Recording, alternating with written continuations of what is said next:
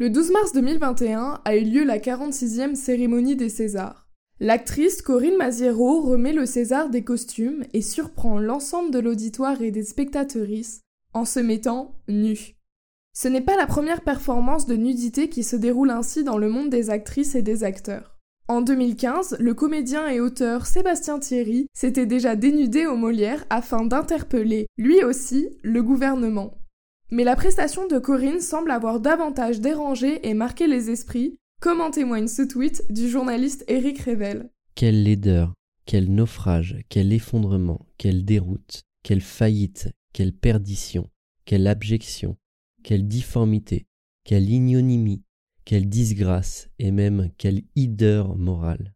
Mais alors qui décide de ce qui est considéré comme beau? Qui sont les femmes laides et pourquoi? Comment expliquer cette comparaison faite par Éric Revel entre laideur physique et morale? Une femme laide serait-elle une femme rebelle? C'est ce que nous allons voir aujourd'hui dans Mécréante. Bonne écoute Never ever accept because you are a woman as a reason for doing or not doing anything. C'est qui cette nana? Toi, de toute façon, tu n'es qu'une femme, c'est toi, tu ne sais pas. Et récemment, j'ai posté une vidéo de moi, par exemple, sur YouTube, euh, moi sur scène, et dessous, il y a un monsieur que je connaissais pas qui a commenté euh, nul à chier, mais je la baisse sans souci. Moi, c'est vraiment une époque magnifique. Diable non, mécréant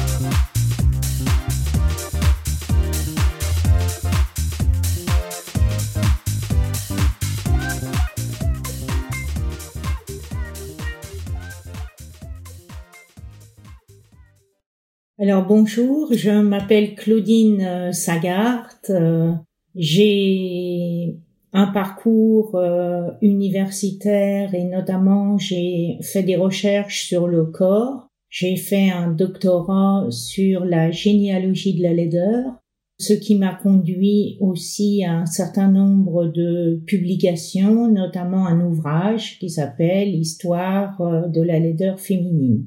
Actuellement, j'enseigne euh, la philosophie euh, dans les classes euh, des diplômes des métiers d'art en licence et je poursuis mes recherches au laboratoire Babel de l'université de Toulon.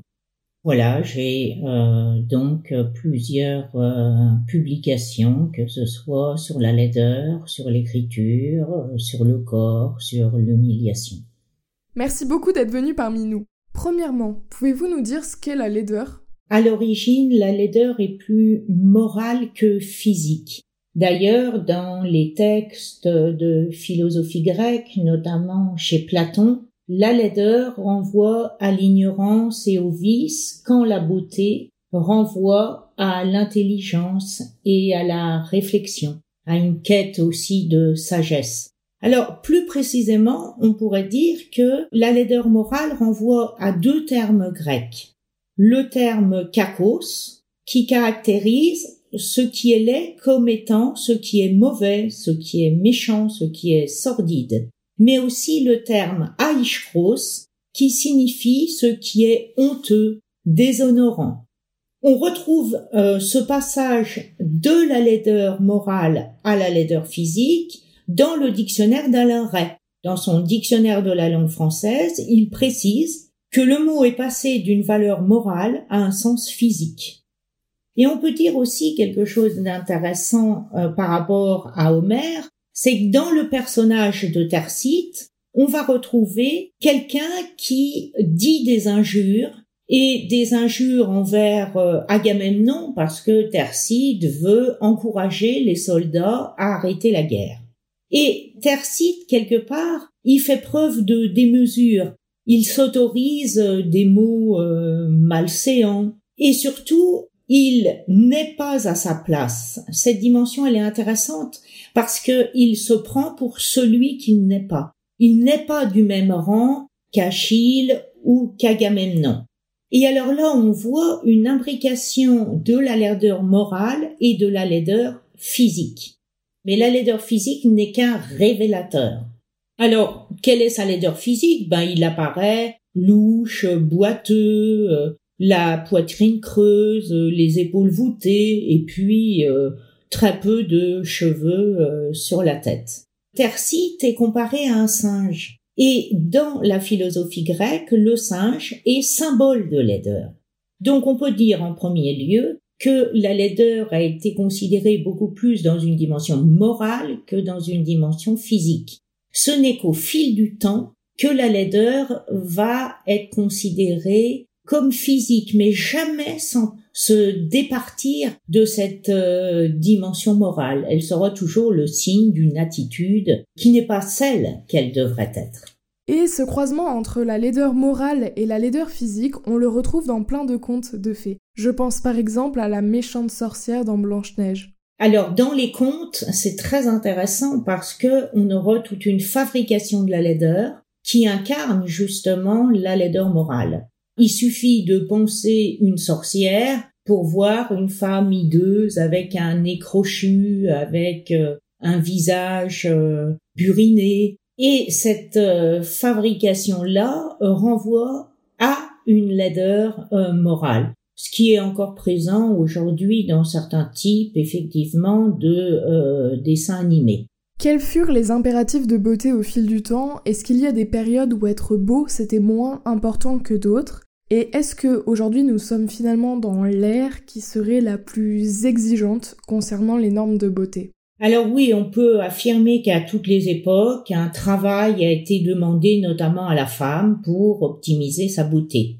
Comme si, quelque part, celle-ci devait toujours être plus qu'elle-même. Elle doit se maquiller, être parée, être artificialisée quelque part. On retrouve ça d'ailleurs chez Baudelaire hein, quand il dit euh, la femme naturelle est abominable. Mais au Moyen Âge, les pères de l'Église vont euh, critiquer la femme, notamment lorsqu'elle se maquille. On peut penser à Tertullien au IIIe siècle, qui dit que la femme qui se maquille est une insulte au Seigneur. Elle fait preuve en fait d'un péché d'orgueil car elle remet en question le corps et le visage que Dieu lui a donné. Ceci étant, en parallèle, on a des traités, notamment de médecine, où il est conseillé à la femme, non pas pour se plaire à elle-même, mais pour plaire à son mari, d'utiliser eh bien des euh, produits qui vont améliorer l'état de sa peau ou euh, corriger un teint par exemple euh, qui serait trop sombre. Quoi qu'il en soit quand même, le maquillage excessif est signe d'un défaut de moralité. Alors, autre trait qu'on peut souligner également dans l'histoire de la beauté, c'est que la minceur est une dimension qui est présente à toutes les périodes, bien sûr avec euh, des différences selon les époques, mais euh, la femme ne doit jamais être obèse. Lorsqu'elle est obèse, euh, c'est un signe de laideur et à ce moment-là, elle ne peut être séduisante. Actuellement, de nombreuses militantes ou créatrices de contenu s'inscrivent dans ce qu'on appelle le mouvement body positif, qui essaye de valoriser d'autres formes de corps que celui de la femme mince. Je m'appelle Émilie, je suis sur les réseaux sous le pseudo Rose Poudré. Et euh, eh bien, je suis influenceuse depuis presque dix ans maintenant et aussi en freelance à mon compte. Je travaille dans la communication digitale. J'ai mon livre Fleurir avec ses idées qui vient de sortir le 1er avril et je suis ravie d'être là aujourd'hui.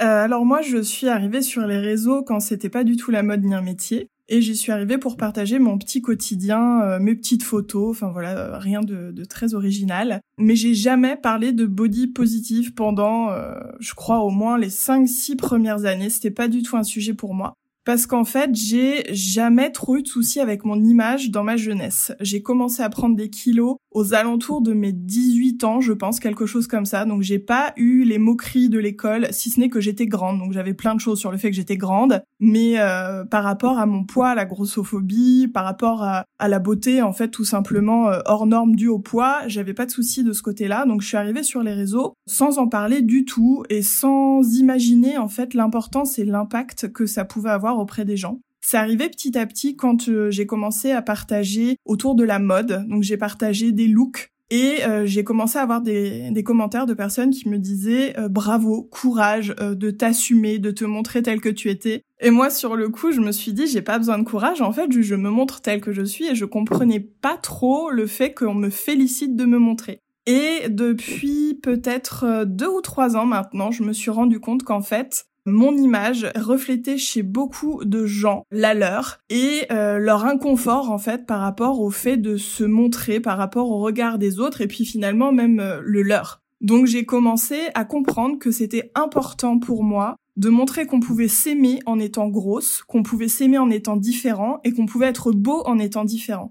Donc c'est vraiment euh, un message en fait que j'ai commencé à faire passer voyant qu'on avait besoin de l'entendre. Évidemment, moi, ça m'a fait aussi beaucoup de bien parce que euh, j'ai fait plein de photos de moi et au début, on n'est pas forcément à l'aise et puis au bout d'un moment, ça devient un jeu et tout. Donc, ça m'a aussi permis d'apprendre à poser, en fait, de voir mon image un peu différemment et donc euh, je continue en fait à véhiculer ce message euh, de qu'il faut en fait afficher tous les corps tout simplement, il faut pas avoir une vision normée parce que ben on se rend compte en fait que que tous les corps vraiment sont dans la nature et que peu importe leur forme, leur couleur, leur tache, leur vergeture, enfin tout ce qu'on veut, qu'ils sont tous beaux et qu'il n'y a pas juste le corps de Barbie qui qui est beau en fait euh, aux, yeux des gens parce que très souvent et même tout le temps en fait j'ai que des commentaires adorables de, de mes abonnés de ma communauté qui me disent qu'ils me trouvent trop jolie et je leur dis mais j'ai le même corps que vous en fait. Je suis euh, enfin je fais de la taille 50 50 52 54 je pense que le premier truc c'est de se trouver beau soi-même.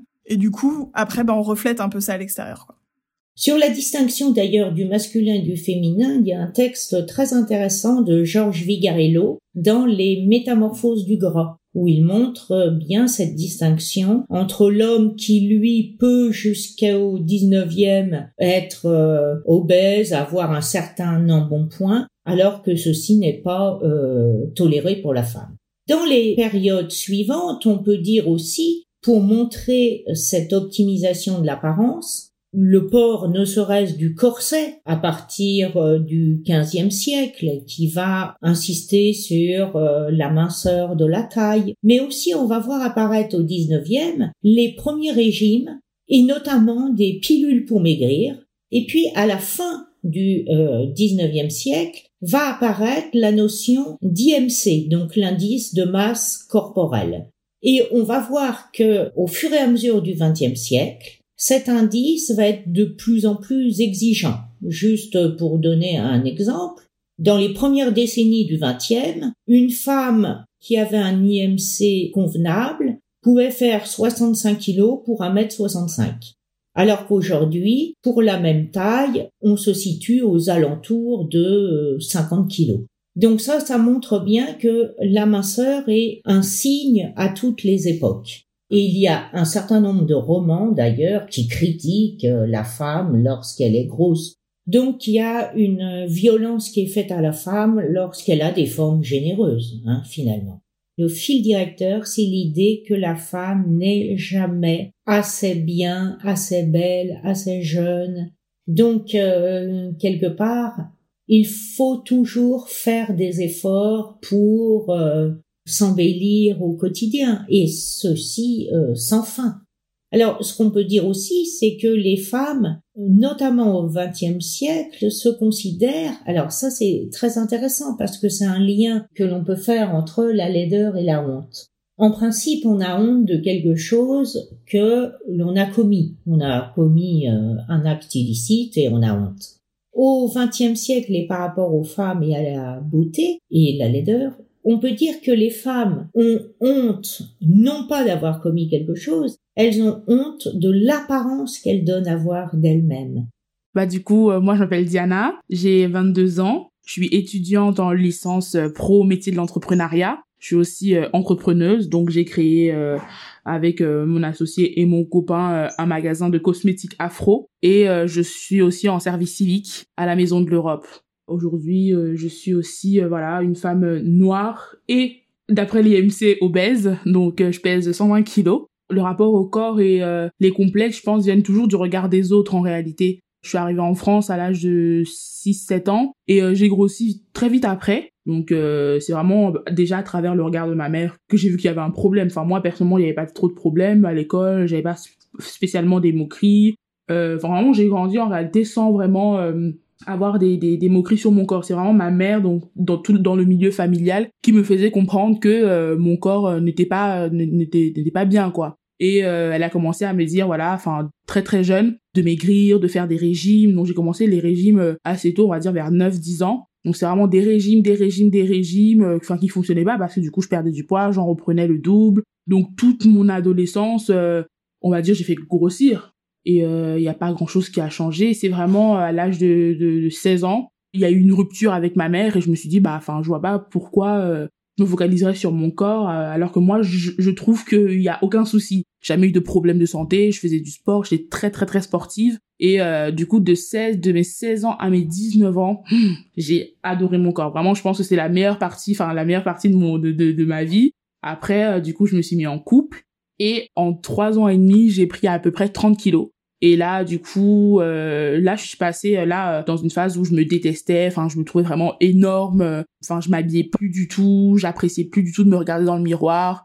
Je disais à mon copain, enferme-moi dans la cave, me laisse pas manger. Enfin, c'est vraiment des trucs. Je voulais me faire du mal, quoi. Pas pas pour maigrir et devenir mince, mais vraiment, je voulais récupérer cette ces années où je me trouvais vraiment très belle. Ça a été très très très dur. Cette honte, finalement, je l'ai appelée une honte d'impuissance. Parce que elles ont honte de ne pas être assez belles, assez euh, séduisantes, euh, etc. Et pourquoi on peut parler d'une honte d'impuissance, comme je le disais tout à l'heure? Parce que l'idée de se sculpter un corps à soi est une idée qui est loin d'être simple. Selon sa morphologie, selon son hérédité, selon aussi ses moyens financiers, parce que la beauté coûte euh, quand même extrêmement cher. Donc, on retrouve là l'idée que la femme a honte de euh, ce qu'elle donne à voir d'elle-même, et cette honte entraîne finalement une haine de soi. L'idée de se détester parce que l'on n'est pas beau, parce qu'on n'arrive pas à suivre euh, tel ou tel régime, parce que on ne répond pas aux critères attendus et donc ça met finalement la femme dans une insécurité permanente. Elle n'est jamais sûre d'être véritablement celle qu'elle devrait être. Bon, ça n'empêche pas que il y ait une violence réelle faite au corps de la femme et qui conduit à une euh, dévalorisation de soi. Et euh, cette dévalorisation de soi passe, encore une fois, par le regard de l'autre. Et là, on retrouve ce que Sartre disait. Autrui est intermédiaire entre moi et moi-même. C'est-à-dire que la manière dont je me vois est relative à la manière dont autrui me voit. Si autrui me voit laid, je deviens laid à mes yeux. Donc on a là à la fois une aliénation de la femme, une violence euh, physique, d'une violence psychologique et qui peut même euh, conduire parfois euh, certaines femmes, on n'en parle pas, mais au suicide parce que on ne supporte plus le regard que les autres ont sur nous. Il y a que récemment, il y a quelques mois, où, enfin voilà, je ressens plus de la haine envers mon corps mais euh, je ressens je ressens pas non plus de la joie. Enfin j'ai pas encore euh, retrouvé ce truc où euh, j'apprécie m'habiller. Là genre vraiment je m'habille pour m'habiller. Là je suis on va dire neutre. Et avec ma meilleure amie qui, qui vient vivre chez moi on a repris le sport. Donc peut-être que je retrouverai ce, ce petit ces petits mois qui m'aimaient il y a quelques années aujourd'hui euh, maintenant que je suis beaucoup de, de, de, comptes sur Instagram comme le comme le tien et d'autres euh, voilà de body positif déjà il y avait pas beaucoup ça à l'époque. Enfin moi quand j'étais ado il y en avait aucun et même aujourd'hui, ils sont présents sur les réseaux sociaux, mais dans les rues. Enfin, j'ai fait remarquer à mon copain ou à ma meilleure amie euh, la dernière fois, il y a une semaine, où je dis, bah c'est bizarre ça. Enfin, euh, je vois beaucoup de mannequins grande taille euh, sur les réseaux, mais en fait là, dans les pubs, dans les machins, enfin quand tu vas à Carrefour, à Auchan, enfin il y a, y a personne en fait dans les rues. Il y a pas de, de mannequins grande taille vraiment dans à l'arrêt de bus, la pub pour la crème Nivea, il y en a pas. Si tu vas pas chercher des représentations, eh ben on, on va pas te les montrer tu te reconnais pas en réalité. Et maintenant, je pense que beaucoup de personnes euh, veulent euh, vraiment euh, avoir ce genre de représentation, rien que pour se dire que voilà, enfin, on existe aussi dans ce dans, dans cette société en fait. C'est juste une histoire d'identité, tout simplement. Si on se voit pas dans la rue, dans les magasins, on a l'impression de pas exister. Le deuxième point qu'il faudrait souligner, c'est bien sûr l'importance de la photo, du cinéma, de la publicité. Donc on va assister à une inflation de l'importance de l'apparence corporelle, de telle sorte que toutes les femmes qui sont pas capables de faire un travail sur elles-mêmes vont être considérées comme disgracieuses, voire laides, parce qu'elles ne respectent pas les normes de minceur euh, actuelles. On peut penser par exemple à un petit court métrage très intéressant de Roger Guillot intitulé La Goula, dans lequel une jeune femme obèse est la risée de euh, tous ses collègues. Et à un moment donné, cette femme énonce ⁇ Je suis grosse, donc je n'existe pas ⁇ Mais il y a autre chose, il y a une injonction à la beauté dont il est difficile de se départir, mais je pense que ceci est lié à la visibilité des images, que ce soit à la télévision, dans la publicité, dans les magazines, où on présente toujours des femmes d'abord extrêmement jeunes, toujours extrêmement jolies, de telle sorte que il n'y a pas de variation véritablement des corps dans les modèles qui nous sont proposés. Et le jour où il y aura une variation réelle, mais que ce soit dans les films, que ce soit dans les publicités, que ce soit dans les magazines, de corps extrêmement différents, comme c'est le cas pour l'homme, je pense que cette injonction diminuera. Mais tant qu'on reste avec des modèles qui tendent plus vers l'idéal que vers la réalité, à ce moment-là, l'injonction sera toujours aussi forte.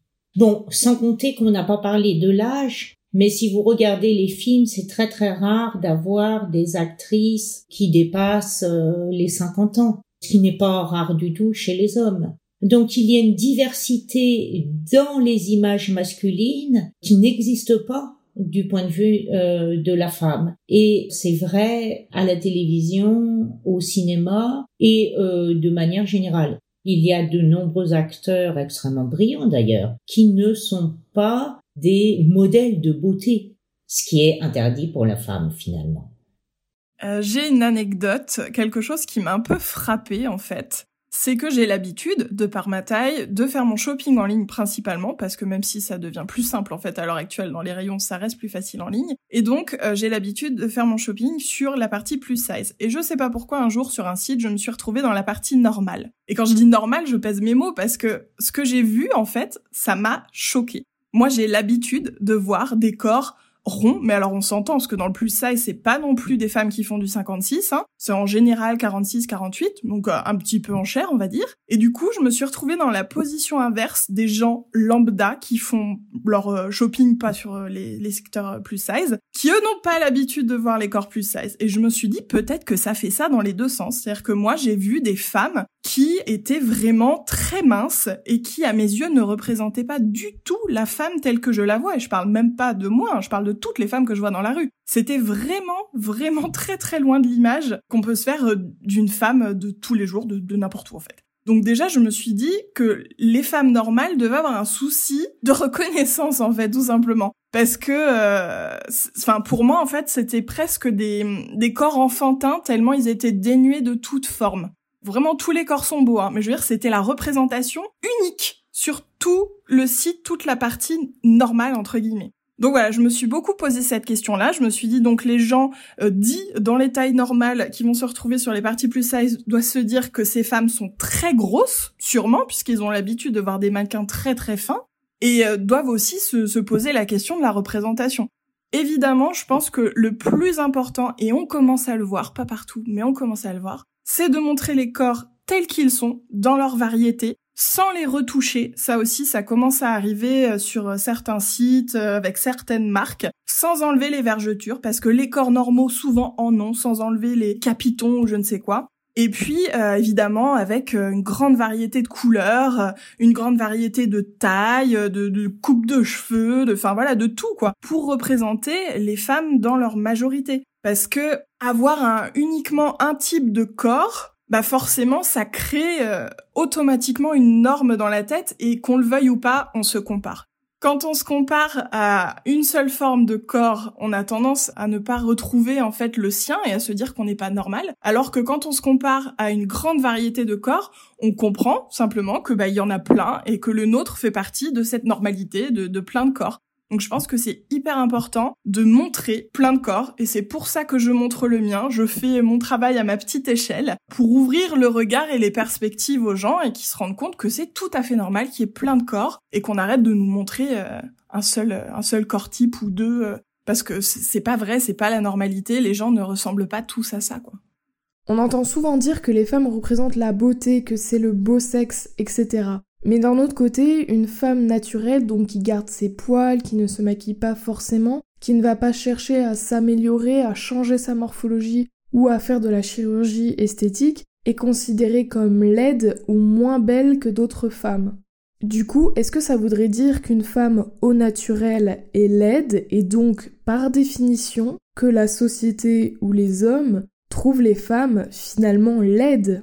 Alors oui, là, ça renvoie à toute une histoire de la laideur féminine, ce que j'ai développé dans ma recherche. C'est vraiment un paradoxe parce qu'on pense toujours la femme associée à la beauté. Mais on pourrait faire le parallèle avec la sagesse. Le philosophe n'est pas sage et c'est pour ça qu'il tend vers la sagesse. Eh bien, pour la femme, c'est la même chose. C'est parce que la femme n'a pas été considérée comme belle qu'elle est toujours en quête de beauté. Et dans l'histoire, et notamment euh, dans l'Antiquité grecque, la femme est considérée finalement d'un point de vue naturel comme étant déficiente. Alors déficiente physiologiquement par rapport à l'homme, on l'a dit plus fragile, on dit qu'elle a moins de muscles, qu'elle a une ossature plus fine, une moindre tonicité, et si on se réfère à la médecine et à la théorie des comportements et des tempéraments surtout, la femme est considérée comme étant froide et humide. Et elle est en proie à une nature euh, valétudinaire et maladive. Et donc si une femme n'a pas ce corps frêle et maladif, mais au contraire qu'elle impose une certaine force et qu'elle prend de la place également de manière corporelle, est-ce que les hommes et la société la considèrent toujours comme une femme je suis noire, je suis grosse, je suis grande, j'ai toutes les caractéristiques qui font que je ne suis pas le critère de beauté. En plus, avec tout ça, j'ai aussi un fort caractère. Donc, ça n'arrange absolument rien. Mais euh, vraiment, enfin, je le sens aussi. Euh, c'est-à-dire que on, m'assimile toujours à un homme. Et euh, parfois, on m'appelait, enfin, on me disait, voilà, le jeune homme. Et je disais, bah non, je suis une femme, en fait. C'est vraiment ce truc de la femme, c'est quelque chose de petit, de mince, de frêle, qui s'impose pas. Et moi, je suis vraiment tout le contraire. Et euh, même en sport, voilà, quand j'étais très sportive, le prof, euh, quand il faisait les équipes de garçons et de filles, voilà, c'était vraiment, on essaie de mettre les filles avec les filles pour pas qu'elles se sentent, euh, voilà, trop faibles, donc elles jouent entre elles et les garçons, voilà. Le sport, c'est vraiment quelque chose de dynamique, quoi. Et j'avais l'impression vraiment le prof, il voulait pas que les filles soient dynamiques. Après, j'ai rencontré un prof de sport qui, lui, voilà, avait pris le truc dans le sens inverse il me disait bon bah du coup euh, Diana elle va compter comme deux garçons. De toute façon c'est pas grave on la met dans l'équipe de filles mais euh, voilà c'est un garçon. Je dis bah non enfin je suis quand même une fille euh, donc on va se calmer. Enfin c'est des blagues comme ça mais voilà on sent que la femme doit être toute petite toute frêle et enfin on doit vraiment se battre toute notre vie sur ça. Et l'ambition l'ambition c'est quelque chose de masculin une femme ne peut pas être ambitieuse. Donc je dis voilà, j'ai envie de créer euh, une, une société, j'ai envie de créer, enfin j'ai envie d'écrire un livre, j'ai envie de. Je me dis mais non, enfin vraiment euh, là c'est déjà c'est déjà bien ce que t'as fait, arrête-toi là. Bah non, je vais encore euh, continuer. Enfin vraiment, il faut toujours on nous stoppe par rapport à notre genre. C'est compliqué. Enfin je, trouve que en tant que femme et en tant que noire, parce que du coup noire, quand je dis bah du coup je suis chef d'entreprise, ah ah bon, une noire ne peut pas être chef d'entreprise et ça en choque beaucoup de personnes et ça, et ça vraiment, je l'ai remarqué. Si on les écoute, il faudrait que les femmes ne prennent pas trop de place, ni avec leur corps en étant trop rondes, ni avec leur ambition professionnelle en en ayant trop. Pour être une femme, il faudrait donc rester à sa place? À partir de ces considérations, on a décrété qu'elle ne pouvait pas développer pleinement ses facultés intellectuelles et être pleinement morale. Et on retrouve là l'idée que si la femme a de la beauté, ce ne peut être qu'une beauté du paraître.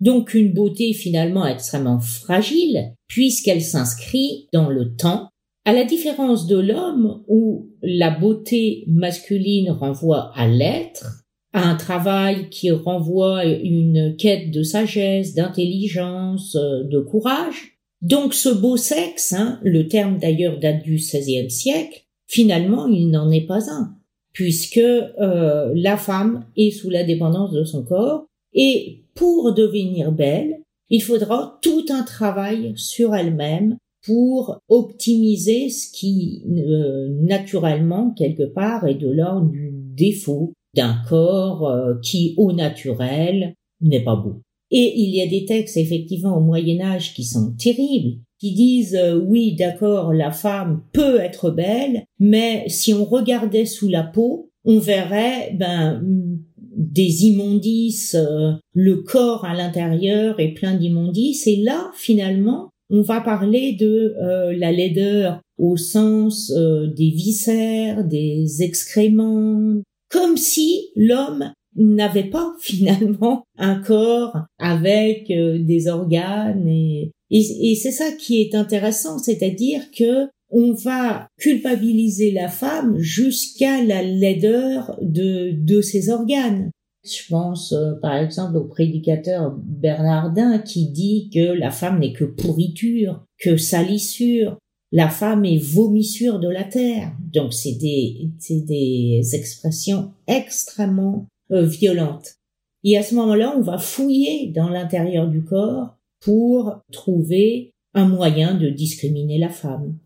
Je pense qu'il faut bien insister sur le fait que l'homme a été considéré avant tout comme esprit, c'est-à-dire renvoyant donc, comme je le disais, une quête de sagesse, mais aussi l'homme est vu à partir des fonctions qu'il occupe dans la société. Donc plus en tant qu'esprit, alors que la femme a été pensée avant tout en tant que corps. Plaire aux hommes est un art compliqué, qui demande qu'on gomme tout ce qui relève de la puissance. Pendant ce temps, les hommes, en tout cas ceux de mon âge et plus, n'ont pas de corps, pas d'âge et pas de corpulence. Virginie Despentes. On dit donc que la beauté est une construction sociale, mais comment peut-on expliquer qu'il y a des personnes, par exemple des personnes qu'on retrouve en peinture, qu'on trouve toujours aussi belles à travers les siècles? On assiste dans l'histoire de la beauté à l'idée que la beauté est une construction sociale. Et effectivement, selon les siècles, la beauté renvoie à des normes ou à des canons qui changent en fonction des époques. Mais, comme je le disais tout à l'heure, s'il y a un fil directeur qui permet de caractériser les belles femmes, c'est quand même la minceur, avec des variantes, bien sûr, selon les époques. Et puis, à travers les siècles, il faut quand même considérer quelque chose de très important, c'est que la beauté renvoie à la femme blanche occidentale. Et on le voit même euh, à l'heure actuelle, euh, de manière internationale, c'est encore ce canon qui est présenté dans tous les pays, y compris euh, dans des pays où la peau peut être plus mate, les cheveux plus noirs ou crépus. Il y a donc cette dimension-là à laquelle il faut ajouter aussi la jeunesse. Hein, la beauté est souvent renvoyée à la jeunesse. Mais pour revenir à l'idée d'une beauté qui traverserait les âges, effectivement, on peut s'interroger sur le fait qu'il y ait très peu de tableaux dans les musées de femmes euh, noires ou de femmes de couleur ou appartenant à différentes cultures. J'ai vécu six ans euh, au Brésil où j'ai enseigné aussi la philosophie et lorsque je voyageais en Amérique latine, eh bien, j'étais étonnée de voir que les représentations de la beauté dans les magazines ou dans les affiches renvoyaient à des femmes européennes, alors que au Chili ou au Pérou, ça ne correspondait pas du tout à la beauté des péruviennes ou des chiliennes. Donc, il y a aussi dans la beauté une violence qui est faite et qui conduit certains peuples à un déni d'identité. Et on le voit bien aussi en Asie lorsque les femmes se débrident les yeux, ou en Afrique lorsque les femmes essaient de se blanchir la peau. Hein? Donc euh, ça, c'est vraiment des dimensions importantes à prendre en compte. La beauté ne serait donc pas un idéal universel, mais plutôt des critères imposés par les dominants pour mieux contrôler les populations dominées en leur rappelant qu'ils ne sont pas les normes.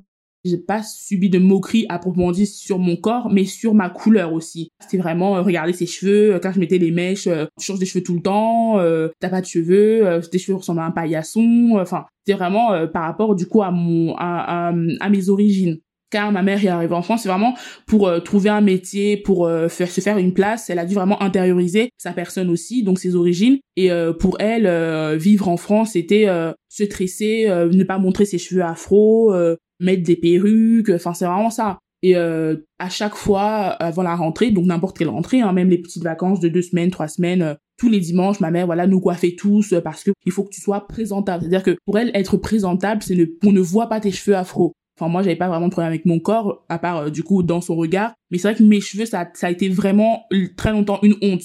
Une fois juste à Noël, elle m'a offert une grande poupée blanche avec des cheveux lisses jusqu'au jusqu'au jusqu'aux fesses et c'est comme ça que j'ai appris à coiffer je me suis dit, bah, c'est bizarre, enfin, là, j'arrive à coiffer facilement, mais moi, je sais pas me coiffer moi. Donc, c'est vraiment ça, enfin, de, de pas grandir avec vraiment euh, de modèles. C'est très dur. Enfin, moi, personnellement, enfin, j'ai, j'ai pas remarqué ça, euh, très tôt, mais euh, je pense que j'avais toujours ça dans la tête qu'il y a un truc qui va pas, quoi. Vraiment, ça a été très dur. C'est vraiment la recherche, enfin, l'introspection sur soi. Non, c'est pas toi qui as un problème, c'est la société. Enfin, on le sent dans le regard, on le sent dans la, dans, dans l'atmosphère, dans la société que euh, en tant que femme noire, grosse, je suis pas forcément la bienvenue. En fait, la laideur politique serait un outil de domination mis en place par le dominant pour disqualifier tout ce qui met en danger son autorité. Je pense par exemple aux féministes ou aux femmes lesbiennes, qu'on décrit souvent comme laides. Considérées comme laides car elles désobéissent et qu'elles sont une menace. Se battre contre l'ordre moral, les rendrait non désirables par les dominants. Ce sera le troisième type de laideur et c'est ce que j'ai appelé la laideur fabriquée. Pourquoi la laideur fabriquée? Parce que c'est une construction politique et sociale qui, notamment à partir du XVIe siècle, a affirmé que l'homme blanc est le plus beau et le plus intelligent. Et ça aura des conséquences très importantes notamment sur les euh, femmes bien sûr, mais aussi sur les communautés ou sur différents peuples. Et ça, il faut bien comprendre que la laideur est une fabrication, qu'elle est liée au pouvoir, à ce qu'on pourrait appeler la circulation du pouvoir, et qu'elle s'est imposée comme ça sur l'ensemble de la planète, ce qui fait qu'aujourd'hui, bien sûr, la beauté renvoie, y compris chez la femme, à la femme occidentale, euh, blanche euh, et mince, euh, niant de ce fait la spécificité des autres types de beauté. Là, effectivement, ça nous permet de faire le lien avec la laideur fabriquée pour montrer que c'est une construction sociale et politique et qu'elle a eu pour but, effectivement, de discriminer toutes celles qui étaient considérées finalement comme des déviantes. Alors, effectivement, les féministes sont vues laides, mais on peut parler aussi des sorcières, on peut parler des vieilles filles, on peut parler des intellectuels, même des révolutionnaires, qui ont toutes été décrites ou représentées comme étant laides. Bon, comme on le disait tout à l'heure, la sorcière, il suffit de dire le mot sorcière pour avoir à l'esprit une femme euh, hideuse. Or, dans la réalité, on sait que celles qui ont été accusées de sorcellerie, eh bien, il y avait des femmes de tout âge, et certaines même étaient extrêmement belles. Alors déjà, il faut bien rappeler que les condamnations des sorcières se situent entre le XVe et le XVIIIe siècle. Pourquoi on a condamné ces femmes? Parce que souvent c'était des femmes qui étaient indépendantes, qui n'étaient pas mariées, qui n'avaient pas d'enfants, donc qui avaient une certaine autonomie. Ça, c'est vraiment important parce que pourquoi elles étaient des déviantes? Parce qu'elles n'étaient pas mères, mariées, soumises à leur mari et euh, dévouées à l'éducation de leurs enfants. Donc, ces euh, sorcières avaient une certaine autonomie, mais surtout pour bon nombre d'entre elles, elles possédaient un savoir. Et un savoir notamment pour soigner les individus, un savoir constitué à partir de la connaissance des plantes. Donc, en dispensant des soins, puisqu'elles aidaient aussi les femmes à accoucher, les sorcières finalement remettent en question le pouvoir masculin. Et c'est pour ça qu'on les a fabriquées comme étant laides, comme ayant des relations avec le diable, comme étant immorales. Ça a permis finalement d'empêcher justement cette émancipation de, de la femme. De la même manière d'ailleurs, on a fabriqué la laideur de la vieille fille, puisque, là encore une fois, la vieille fille n'est pas mariée et elle n'est pas mère. On la brûlera pas comme la sorcière, mais on va la critiquer et là il y a des textes d'une très grande virulence par rapport à la vieille fille. On peut penser par exemple à Balzac qui dans le curé de Tours disait qu'une euh, une femme en restant vieille fille n'est plus qu'un non-sens. Donc euh, là on renvoie l'idée que la femme elle n'est pas à sa place. On retrouve cette dimension de la laideur comme étant quelqu'un qui est autre que celui qu'il devrait être. Et puis on peut penser aussi aux intellectuels. Hein, toutes celles qui, par exemple, qui écrivaient, qui faisaient de la politique, qui faisaient de la philosophie, vont être critiquées parce que finalement, elles ont une activité qui est semblable à celle des hommes. Un bon nombre de textes va montrer que ces femmes n'ont pas besoin de développer leur faculté intellectuelle. Et là, je pense à Kant, qui, dans l'observation sur le sentiment du beau et du sublime, va dire que finalement l'intelligence pour la femme, ben, c'est un peu comme un bijou, un ornement. Bon, il y a un autre texte qui est d'une grande virulence, qui est de Proudhon, hein, dans La justice dans la Révolution, où il euh, montre que euh, la femme ne doit pas prétendre à l'égalité avec l'homme. Et d'ailleurs, il écrit, l'égalité la rendrait odieuse et laide. C'est dire si la beauté euh, la rend soumise. C'est quand même très intéressant. C'est vraiment sois belle et tais-toi. Hein. Donc l'idée de la laideur, c'est aussi bah, la laideur de la femme, c'est celle qui parle, c'est celle qui ose écrire. Et d'ailleurs, je pense à Larcher qui disait que finalement, pour les femmes, développer leur euh, faculté intellectuelle ou leur faculté créatrice est une forte preuve de laideur. Et de la même manière, on a considéré les féministes comme étant des femmes qui ne sont pas épanouies sexuellement, qui ont un problème avec les hommes, pour finalement faire passer en second plan leurs revendications et leurs combats. Donc, en synthèse, on peut reprendre euh, cette idée que la femme qui recherche une certaine autonomie, qui cherche à s'émanciper, elle est incapable de féconder le monde, c'est-à-dire incapable d'avoir des relations hétérosexuelles, de se marier et d'avoir des enfants. Donc on voit comment cette fabrication de la laideur a été un moyen d'empêcher les femmes de s'émanciper et de devenir autonomes. On voit vraiment qu'une femme qui ne cherche pas à servir un homme, à lui faire plaisir, à le contenter, à se soumettre quelque part à la domination masculine, est automatiquement perçue comme laide. Et dans cette idée de servitude, j'ai l'impression que c'est un petit peu la même chose souvent avec l'intelligence. C'est-à-dire qu'on va tolérer qu'une femme soit intelligente si ça lui permet d'avoir des conversations intéressantes avec euh, son mari, mais il faut surtout pas que celui-ci se sente en danger, qu'il ait l'impression qu'elle le surpasse, et surtout qu'elle soit intelligente pour elle-même et non pas pour le distraire lui. Évidemment, c'est caricatural, hein. dans la vraie vie ça se passe pas toujours comme ça, et heureusement, mais c'est juste pour que vous compreniez l'idée. Est-ce qu'on pourrait dire que aujourd'hui toutes ces injonctions qui finalement demandent énormément de temps, d'investissement, d'argent, que ce soit pour se maquiller, se coiffer, se préparer, etc., c'est pas aussi une autre façon d'enfermer les femmes dans un rôle perçu comme superficiel pour les maintenir dans une position euh, qui est moins importante socialement que les hommes?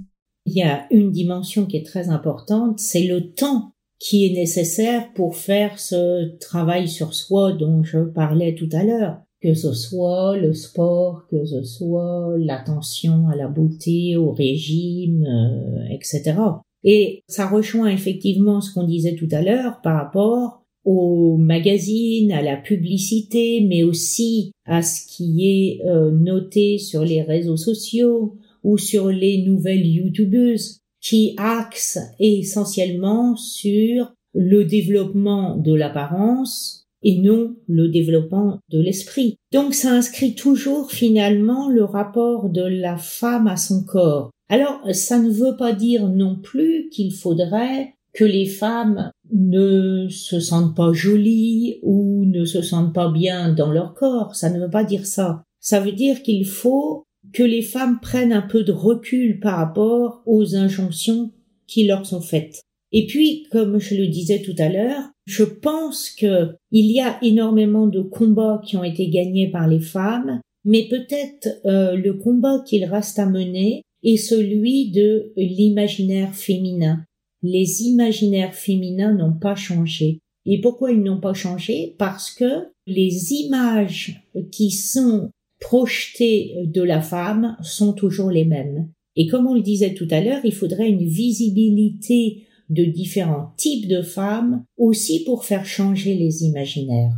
Parce que on sait très bien que n'importe quelle perception, hein, quand on perçoit une femme, euh, eh bien cette perception, elle n'est pas neutre. C'est-à-dire qu'on projette sur la perception des normes qui sont culturelles, sociales, historiques. Donc si on ne change pas l'imaginaire féminin, on restera à associer la femme à une simple apparence, une simple euh, enveloppe. Et donc il faudrait diversifier aussi les âges. On a l'impression que finalement on retrouve là le mythe de Pandore, c'est-à-dire euh, quelle est la beauté de la femme? Une femme prépubère, extrêmement jeune, et au-delà de 25-30 ans, eh bien euh, la femme n'existe pas. Quelle est la temporalité de l'âge de la femme? Voilà. Et puis, autre chose que je voulais dire, c'est pas seulement les images qu'il faut rendre visibles, mais c'est aussi tous les travaux des féministes, mais aussi des artistes, des, euh, des intellectuels, des philosophes euh, femmes, qui n'ont pas la même aura que les travaux masculins. Donc, on voit comment on pourrait changer aussi l'imaginaire par les images, par les textes, et aussi par une autre euh, conception de la femme. Dans King Kong Theory, Virginie Despentes dit quelque chose de très intéressant.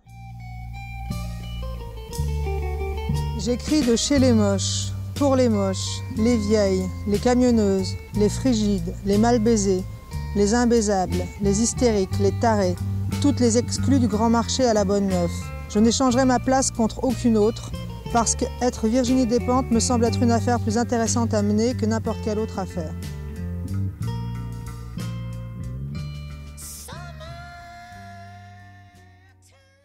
Et c'est très intéressant parce qu'elle met le focus sur la personnalité, sur sa personnalité, plus que sur son apparence. Et je crois que c'est ça qu'il faut vraiment essayer de faire passer, mais euh, ça n'est pas toujours facile. Et puis, un dernier point aussi qui me semble, mais alors tout à fait fondamental, c'est par rapport au regard que les femmes portent sur elles-mêmes. Un homme qui vieillit ne va pas se considérer nécessairement comme euh, laid, comme quelqu'un qui ne peut plus plaire. Or, les femmes sont extrêmement critiques envers elles-mêmes, mais pourquoi elles sont critiques? Parce que finalement, on peut dire qu'elles se lisent par le filtre du regard masculin. Elle ne se regarde pas en elle-même, elle se voit comme les hommes les voient. Et à partir de là, finalement, elle se regarde comme un objet de séduction.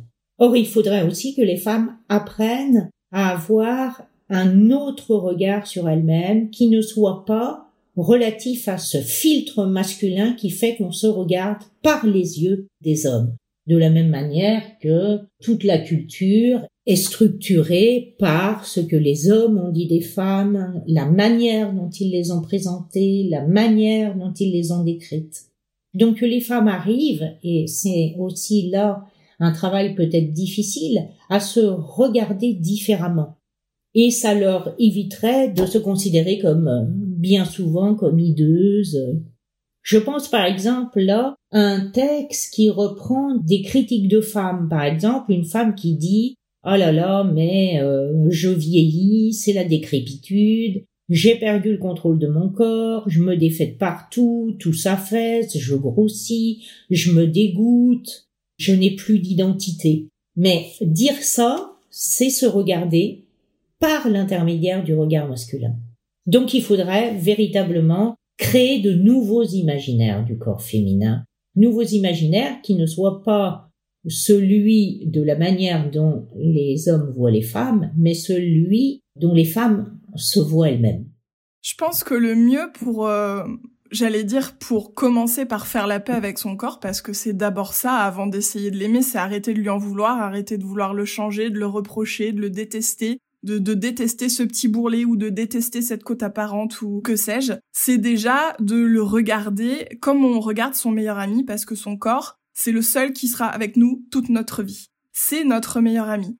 On est son propre meilleur ami, donc on se regarde avec bienveillance, tout simplement. Pour moi, c'est le premier pas. Donc déjà faire la paix avec lui et lui dire ok t'es comme ça, bah écoute euh, très bien. Et ensuite, après, on peut essayer au fur et à mesure de se mettre à ses propres yeux en valeur, apporter des choses qui nous plaisent et pas forcément parce qu'elles sont validées par la société. Si on a envie de porter euh, des motifs, même des cheveux roses, enfin peu importe en fait, il faut suivre ses propres envies pour être beau à ses propres yeux peu importe celui des autres, il y aura toujours des gens pour euh, critiquer, il y aura toujours des gens euh, qui vous trouveront pas à leur goût, puis en même temps c'est normal parce que plaire à tout le monde c'est plaire à personne. Donc l'important c'est de se plaire à soi en premier, de se faire plaisir. Je pense vraiment que la notion de plaisir elle est hyper importante parce que quand euh, on prend du plaisir dans le fait de de s'habiller, de, de se mouvoir, même avec se, se, déshabiller avec le burlesque, et eh ben ça, ça se sent et ça passe par soi en premier et après on peut rayonner